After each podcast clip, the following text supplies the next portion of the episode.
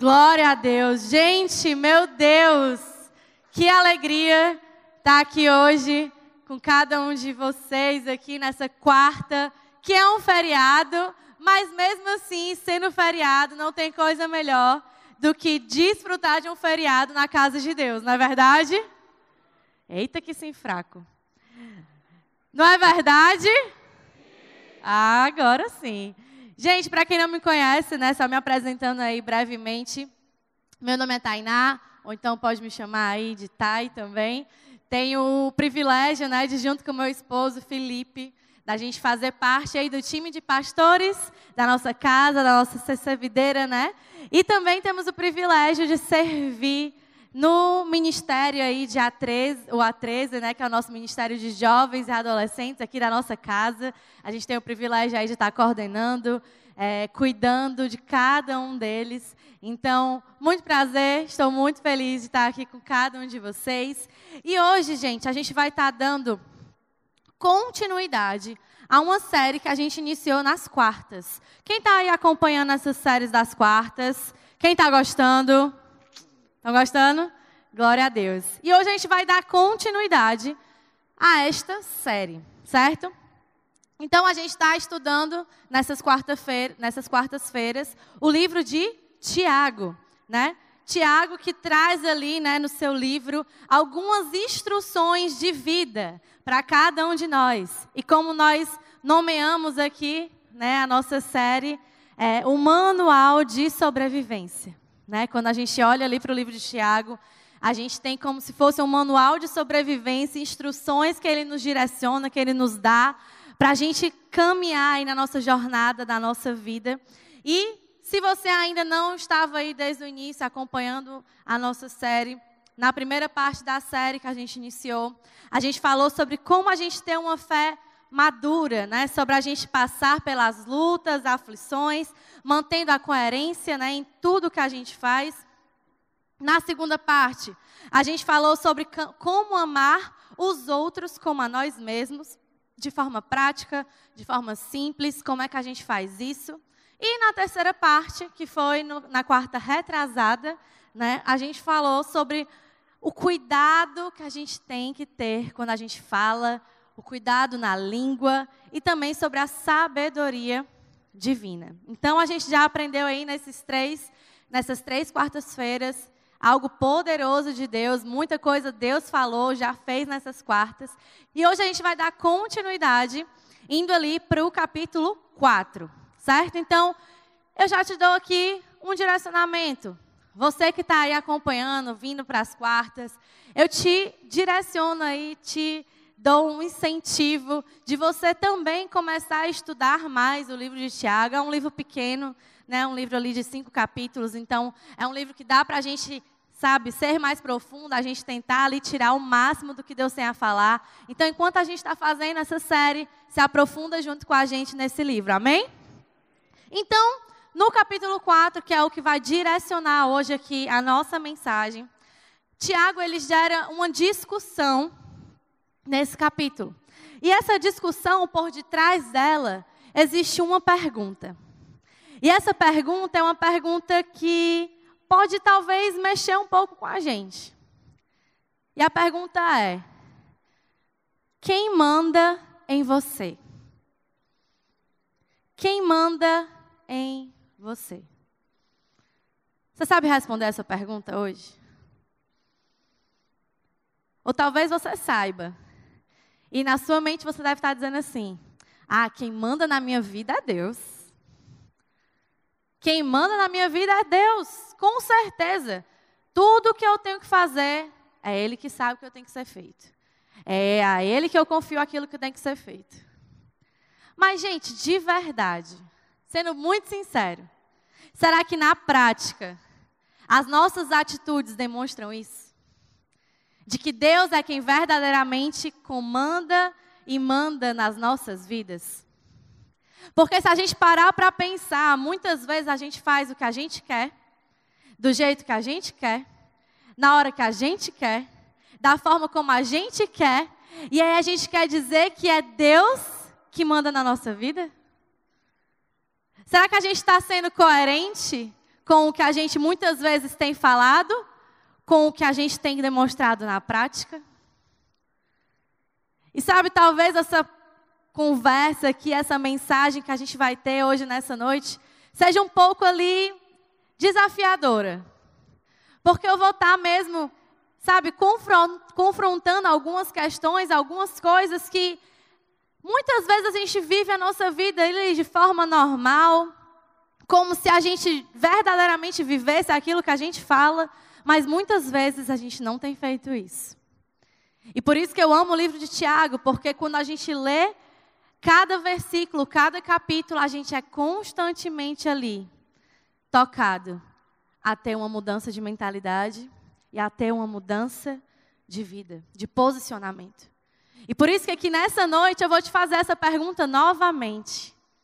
Quem manda na sua vida? Quem manda?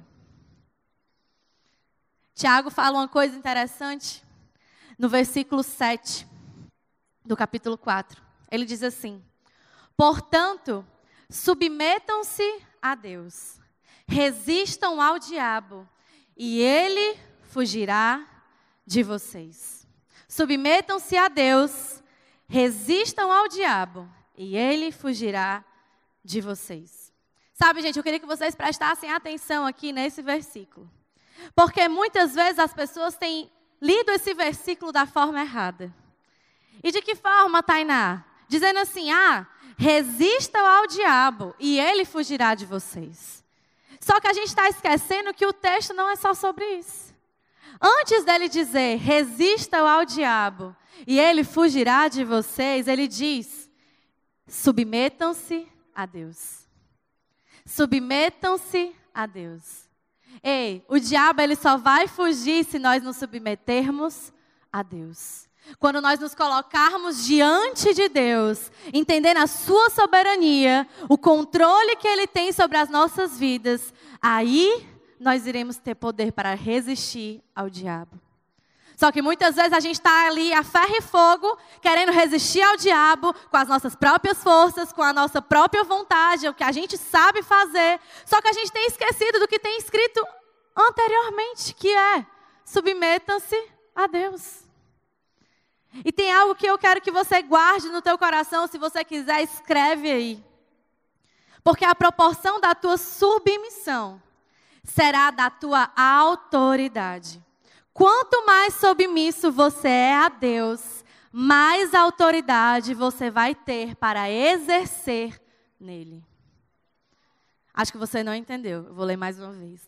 A proporção da tua submissão será da tua autoridade. Quanto mais submisso você é a Deus, mais autoridade você vai exercer nele.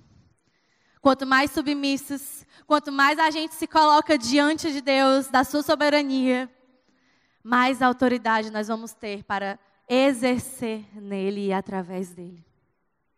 Porque Ele vai estar cada vez mais agindo em nós, nos capacitando, nos dando autoridade. E com isso, o inimigo ele não vai ter mais poder nem controle com as nossas vidas. E por isso que ele vai o quê? Fugir de vós. Fugir de cada um de nós. Porque ele vai ver que ele não tem mais lugar ele não tem mais espaço na nossa vida porque nós estamos debaixo da vontade de Deus. O inimigo, o diabo, ele não vai ter mais controle nem domínio sobre as nossas vidas.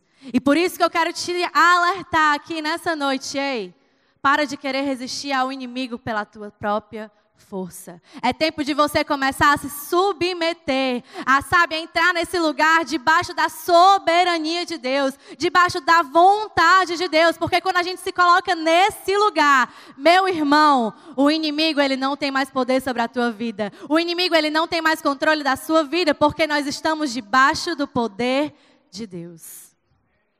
É essa submissão que nós precisamos hoje buscar viver. Mas sabe, antes da gente ler aqui essa parte do submeter-se a Deus, ele usa também uma conjunção conclusiva. Ele fala o quê? Portanto, submetam-se a Deus. E o portanto, ele dá uma, uma ideia de quê? De conclusão de um raciocínio que estava ali acontecendo antes de chegar nesse versículo. E algo que a gente precisa se atentar é que nesses versículos anteriores, antes dele falar isso, da gente submeter-se à autoridade, a submeter-se a Deus, Tiago, lá no, no capítulo 4, no versículo 1 ao 3, ele diz que nós lutamos aí uma luta, a gente tem travado uma luta constantemente nessa, na nossa vida. E aí ele vai falar um pouco sobre essa luta aqui. Ele diz assim: De onde vêm as lutas e as brigas entre vocês? Elas vêm dos maus desejos que estão sempre lutando dentro de vocês. Vocês vivem a lutar e a fazer guerras. Não tem por que não pedem. Quando pedem, não recebem, pois pedem por motivos errados para gastar em seus prazeres. Sabe, tem um pastor presbiteriano, Hernandes Dias Lopes, e ele fala algo muito interessante sobre isso aqui. Ele fala assim: Deus quer que nós dependemos, dependamos dele, enquanto o diabo quer que dependemos de cada um de nós, de nós mesmos. Vou repetir. Deus quer que dependamos dele, enquanto o diabo quer que dependamos, de, eita, dependamos de nós. Ou seja, resumindo, o diabo ele gosta de encher a nossa bola. Ele gosta de dizer assim: vai, continua. Tá bom assim. Continua fazendo o que tu quer. Continua seguindo as tuas vontades. Continua seguindo os teus desejos. É isso que ele gosta. O diabo gosta de encher a nossa bola. Ele gosta de dar a falsa ideia de que a gente está no controle das coisas, de que a gente sabe o que, é que a gente está fazendo, que a gente sabe tomar as melhores decisões. Mas deixa eu te dizer, meu irmão, a melhor coisa é a gente saber que existe um Deus que está no controle da nossa vida e que Ele é que dita o que nós devemos fazer e o que nós não devemos fazer. É Ele que sabe o que é melhor para a minha vida, para a sua vida. É Ele que diz o que está de acordo com a vontade dEle, não com a nossa vontade. E por isso que nessa noite nós não vamos mais ser dominados por esses maus desejos, por esses motivos errados, para a gente gastar em prazeres momentâneos. Não, a gente vai buscar viver essa vida que é de acordo com a vontade do nosso Deus, porque nós nós vamos nos submeter a Ele. Amém? E aí, quando eu te falo sobre isso, eu te pergunto novamente: quem é que manda em você? Quem é que você quer que governe a sua vida? É Deus? Ou são os seus maus desejos, os seus motivos errados, as suas vontades? Porque é interessante quando a gente fala aqui na perspectiva de Tiago, a gente percebe que quem manda na nossa vida não é a nossa inteligência, não é o que a gente sabe fazer, não é a nossa capacidade, mas é esses maus desejos. São essas vontades que têm norteado muito, muitas vezes as nossas vidas. É um vício. É algo ali que a gente tem carregado durante tanto tempo. E às vezes a gente dá mais domínio para aquilo direcionar a nossa vida do que o próprio Espírito Santo, do que o próprio Deus.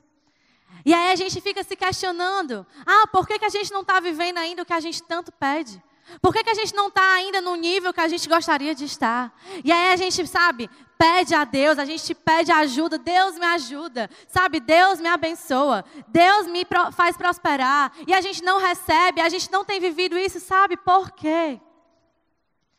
Porque a gente pede mal. A gente não sabe pedir.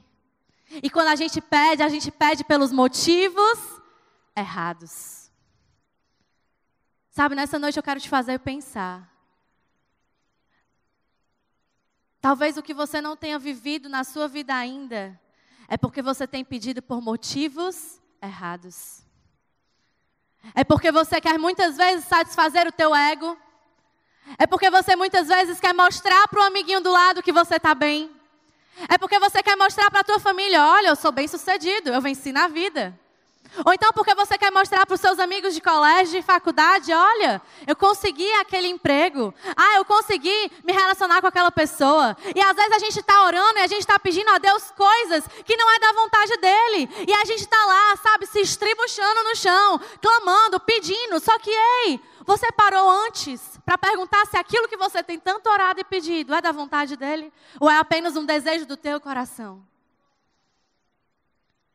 A gente tem que começar a se submeter à vontade soberana de Deus nas nossas vidas.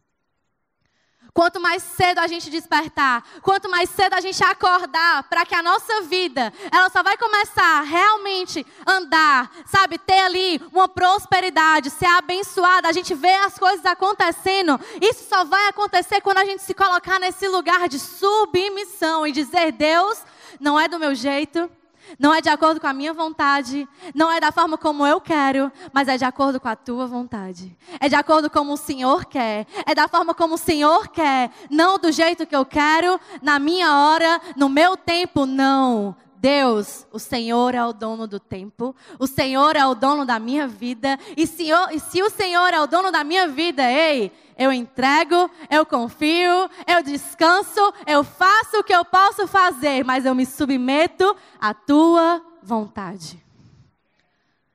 A gente precisa começar a caminhar com esse entendimento, igreja. Porque quando a gente começa a caminhar por esse entendimento, ei, as coisas vão começar a mudar as coisas vão começar a mudar. Mas sabe, ele também fala nesse mesmo versículo que eu li, que a gente também entra muitas vezes em confusões, em brigas, em guerras. Mas sabe por que, que a gente entra nisso? Porque a gente não sabe se controlar. A gente não sabe controlar a nossa língua, a gente não sabe controlar os nossos pensamentos, a gente simplesmente é, sabe, entra naquele meio ali das confusões, das situações, dos problemas e a gente é levado por eles. A gente é levado pelas emoções, pelo calor do momento, e a gente não tem controle sobre aquela situação, sobre o que tem acontecido nas nossas vidas.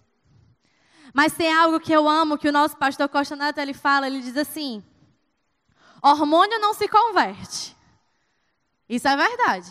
Hormônio não se converte. Não tem como. Mas tem algo que ele diz que hormônio não se converte, mas temperamento pode ser controlado. Mas mau desejo pode ser controlado. Mas sabe, pensamentos errados podem ser controlados. Ei, meu irmão, os seus hormônios realmente não podem ser controlados.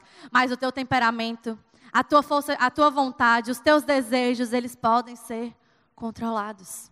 Mas isso só vai acontecer o quê? Quando nós estamos debaixo da submissão poderosa do nosso Deus. Não é pela nossa força, não é pelo nosso achismo, não é pelo que nós podemos fazer, mas é quando nós nos colocamos no lugar de sermos dominados pelo poder do Espírito Santo nas nossas vidas. E sabe qual é a importância da gente ter esse controle, esse domínio próprio na nossa vida? Quando a gente vai lá para Provérbios, capítulo 16, versículo 32, ele diz algo interessante sobre isso. Ele fala assim: melhor é o homem paciente do que o guerreiro. Mais vale controlar o seu espírito do que conquistar uma cidade. Sabe, gente, você pode até conquistar uma cidade, aquilo que você almeja, aquilo que você sonha.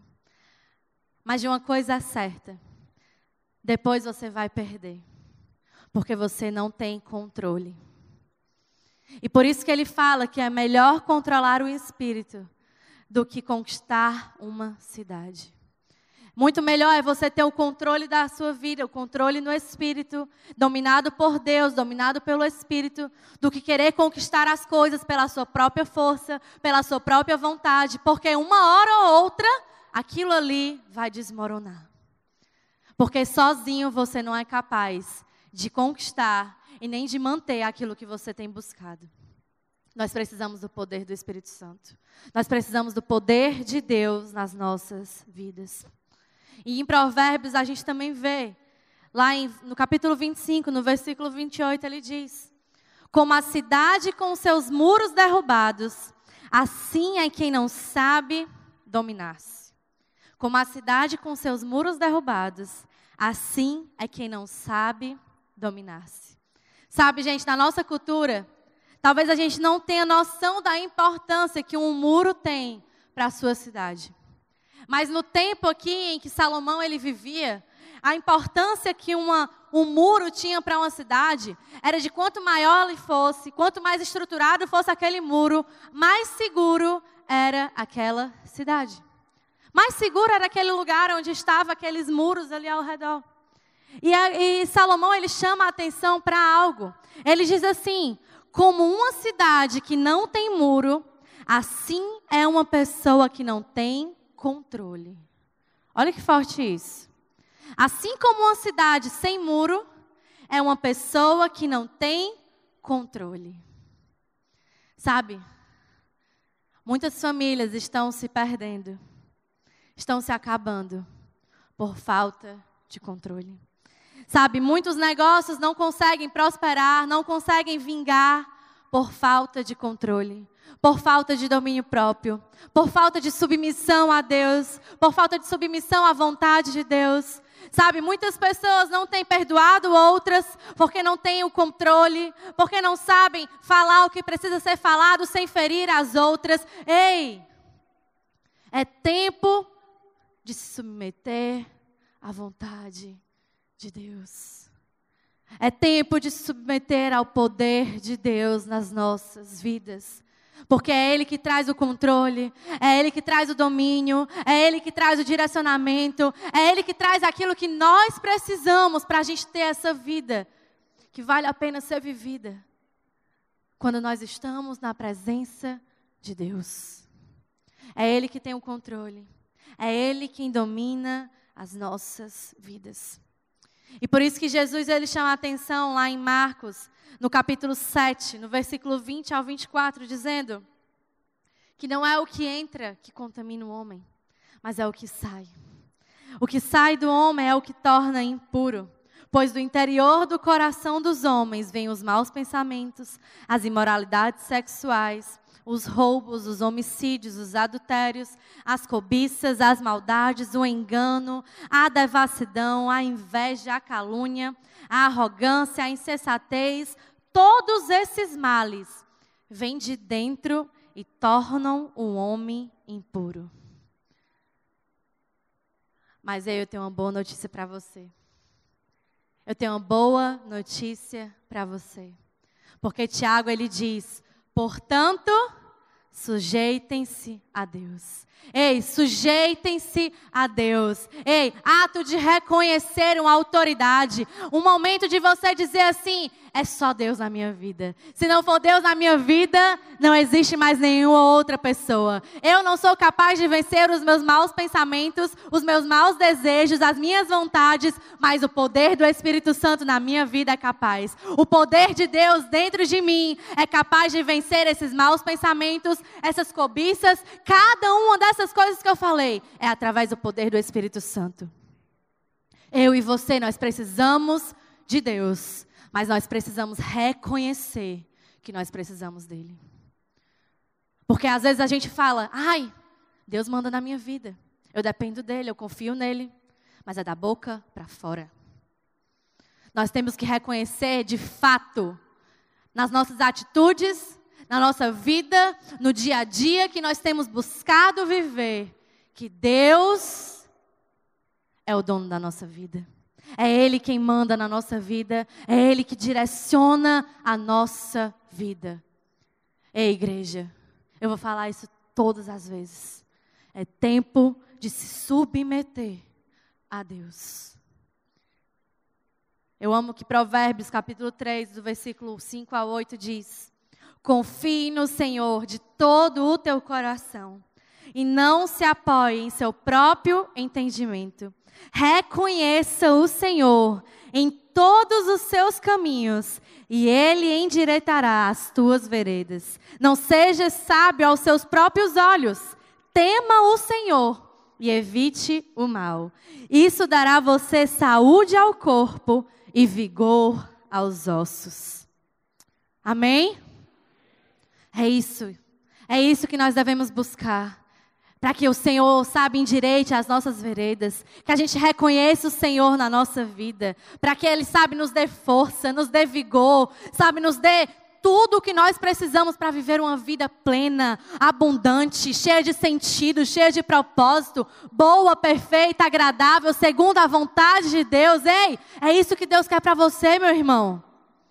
Mas a gente só vai desfrutar disso quando a gente se submeter a Deus. Quando a gente se submeter a Deus. Então tá, Tainá, você já falou tudo isso, mas de forma prática. Como é que a gente se submete a Deus? E Tiago, ele nos chama a atenção sobre três coisas. Tiago, no capítulo 4, do versículo 8 ao 10. Ele diz assim: Aproximem-se de Deus, e ele se aproximará de vocês. Pecadores, limpem as mãos. E vocês que têm a mente dividida, purifiquem o coração.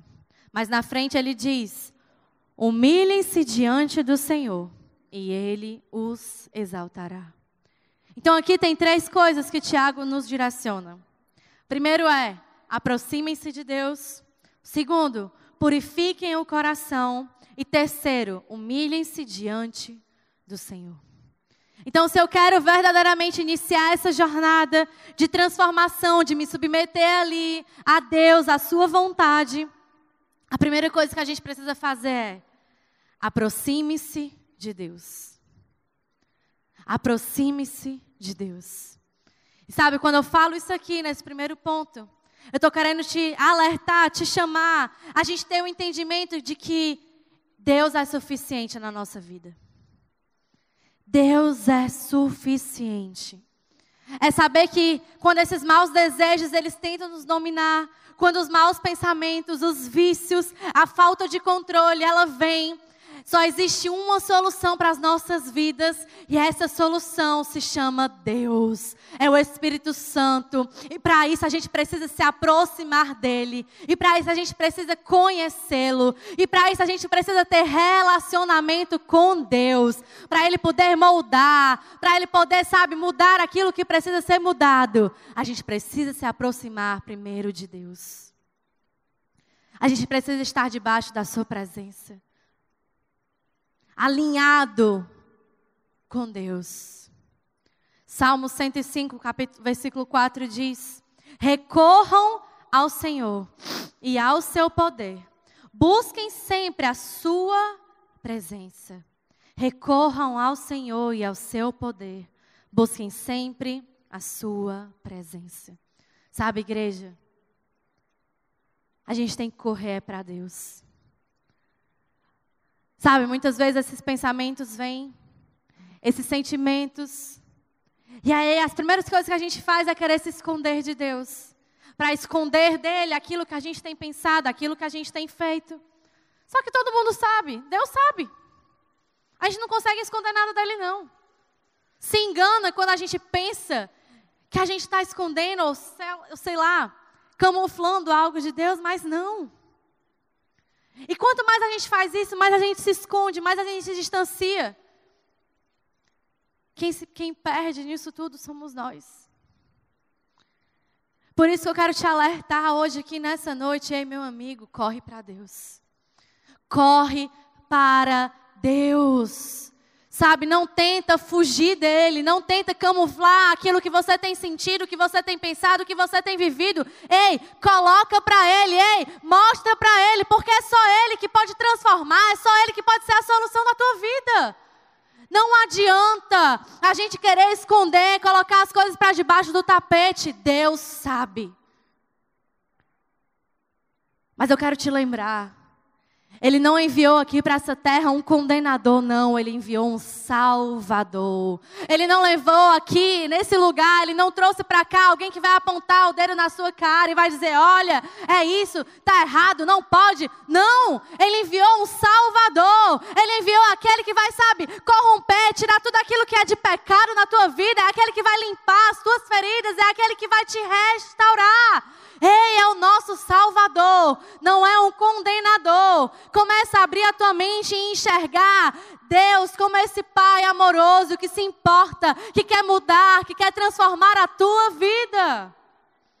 A gente precisa começar a criar esse relacionamento de proximidade com Deus, porque Ele não é um Deus distante, Ele é um Deus presente, Ele é um Deus próximo, e Ele está aqui dizendo a todo tempo: Filho, se aproxima, se achega, porque eu quero te tocar, eu quero te direcionar, eu quero dar, sabe, colocar no teu coração os planos, os sonhos mais profundos. Mas se você estiver distante, você não vai me escutar, você não vai poder receber o meu toque, só perto próximo, que a gente vai poder ter esse contato genuíno, poderoso com o nosso Deus. Não tem como querer receber de Deus e não estar próximo dele. Eu só consigo escutar aquilo que eu tenho conversado com alguém se eu estiver próximo. Então, como é que eu vou ter revelações de Deus?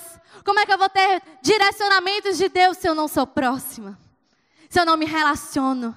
Se eu não construo ali uma ligação de, sabe, intimidade. Muitas vezes a gente, tem que, a gente quer desfrutar coisas de Deus, experiências, milagres, coisas sobrenaturais, mas a gente não está ali, perto de Deus. Como é que a gente vai poder desfrutar disso tudo se a gente está distante dele? Mais uma vez eu te falo, aproxime-se, aproxime-se se achega, se agarra, se aproxima de Deus. Porque só nele a gente vai conhecer a verdade que vai nos libertar, que vai nos restaurar, que vai nos transformar. E aí a gente vai para o segundo ponto que é purifique o coração. Como eu li em Tiago 4, no versículo 8, ele diz: Pecadores, limpem as mãos e vocês que têm a mente dividida, purifiquem o coração. Salmo 51, do versículo 10 ao 12 diz: Cria em mim um coração puro, ó Deus, e renova dentro de mim um espírito estável. Não me expulses da tua presença, nem tires de mim o teu Santo Espírito. Devolve-me a alegria da tua salvação e sustenta-me como um espírito pronto a obedecer aqui nesse segundo ponto. O purificar o coração quer dizer, Deus, me transforma. No primeiro eu me aproximei de Deus. Eu comecei a conhecê-lo mais de quem Ele é, daquilo que Ele tem para as nossas vidas, do plano, das vontades. E no segundo, quando eu peço, Deus purifica o meu coração, purifica a minha vida, purifica as minhas mãos, eu estou dizendo, ei Deus, me transforma. Quando a gente pega aqui o Salmo 51 no contexto dele, a gente vê que Davi ele tinha cometido um grande erro. Ele tinha ali, sabe, se envolvido com quem não devia. E nisso ele faz o que? Ele pede perdão a Deus. Ele pede perdão ao Senhor. Mas quando ele pede perdão a Deus, ele diz uma coisa interessante também. Ele não apenas, apenas pede perdão a Deus, mas ele também pede para que o Senhor possa transformá-lo. E sabe, por que, que Davi pode ter perguntado e pedido isso? Ai Deus, eu não quero só que o Senhor me perdoe, eu quero que também o Senhor me transforme. Porque Davi ele sabia que nosso Deus é um Deus de graça, é um Deus de amor, e ele o perdoaria. Mas ele não queria apenas, sabe, ser perdoado, ele queria ser transformado. Porque se ele fosse perdoado por aquilo que ele tinha feito, ele poderia voltar a fazer o que ele fez. Mas se Deus o perdoasse e também o transformasse, ele não voltaria a fazer aquilo que ele fez. E sabe, hoje nessa noite, eu creio que nós precisamos também muitas vezes fazer essa oração e esse pedido. Deus não apenas me perdoa, mas me transforma. Me transforma para eu não continuar, sabe, agindo da mesma forma, caindo nas mesmas coisas, cometendo os mesmos erros, cometendo as mesmas atitudes. Deus, transforma o meu coração, purifica o meu coração. Porque se não for para estar na tua presença e ser transformado, e ser lapidado, e ser moldado, eu não quero. E sabe, gente, isso é uma oração difícil. Isso é uma oração perigosa. Porque quando a gente começa a orar pedindo para que Deus ele nos transforme, para que ele nos molde, para que ele sabe nos, possa ele nos lapidar, a gente está dando assim, Deus, o Senhor tem o controle da minha vida. Não sou eu mais que tenho o controle aqui nas minhas mãos, mas é o Senhor. Não importa mais os meus desejos, não importa mais os meus, as minhas vontades, os meus pensamentos. É o Senhor que tem o controle da minha vida. É o Senhor que tem o domínio da minha vida. E se é o Senhor que tem o controle, se é o Senhor que tem o domínio, eu te entrego para o Senhor fazer o que o Senhor quiser. Mesmo que isso seja desafiador, mesmo que isso seja algo difícil, mas se o Senhor estiver comigo, ei, meu irmão, ei, minha irmã, nós vamos conseguir. Porque você não vai passar por esse processo de forma só, solitária, não. É o próprio Deus que vai te ajudar. É o próprio Deus que vai te levantar. É o próprio Deus que vai te capacitar. E é Ele que vai te encher dessa força, dessa coragem para ser transformado, para ser mudado. Porque, ei, é tempo da gente viver algo novo do Senhor. E não adianta apenas pedir perdão, se humilhar e, sabe, pedir a Ele: ai, Senhor, desculpa. Isso é algo grande, sim. Mas Ele não quer apenas isso. Ele quer que nós possamos ser mudados mudados, transformados, para que a gente não continue a cair nos mesmos lugares, nos mesmos erros, nos mesmos pensamentos. Deus, Ele quer transformar os nossos corações. E por isso que eu, eu te digo, quando você for lá ter o teu momento com Deus, quando você for orar, pedindo pela sua família, pedindo pelo seu emprego, pedindo pela sua faculdade, pela sua escola, enfim. Peça, peça sobre isso. Mas também peça por transformação. Peça por transformação da sua vida. Peça por transformação na vida das suas filhas, dos seus filhos, do seu marido, das pessoas que estão na sua vida, mas peça por você. A mudança tem que começar em cada um de nós. E quando a gente começar a desfrutar da presença dEle, nos aproximando dEle, a gente vai começar a buscar ter essa vida de transformação. E a gente vai ver ali nas pequenas coisas do dia a dia, Deus mudando, Deus transformando, Deus nos controlando, Deus nos segurando, Deus dizendo: epa, não é por aí não, vamos aqui. E a gente vai sentindo o toque do Espírito a cada dia, a cada momento em cada situação, porque nós vamos estar nos submetendo a Deus. Salmo 139, versículo 23 ao 24 diz: Sonda-me, ó Deus, e conhece o meu coração. Essa tem que ser a nossa oração, ei. Sonda-me, ó Deus, e conhece o meu coração. Prova-me e conhece as minhas inquietações Vê se em minha conduta algo te ofende e dirija-me pelo caminho certo. Aleluia. Eu quero ir para o terceiro e último ponto, que é humilhe-se diante do Senhor. Como eu li em Tiago, no capítulo 4, no versículo 10, ele diz: Humilhem-se diante do Senhor, e Ele os exaltará.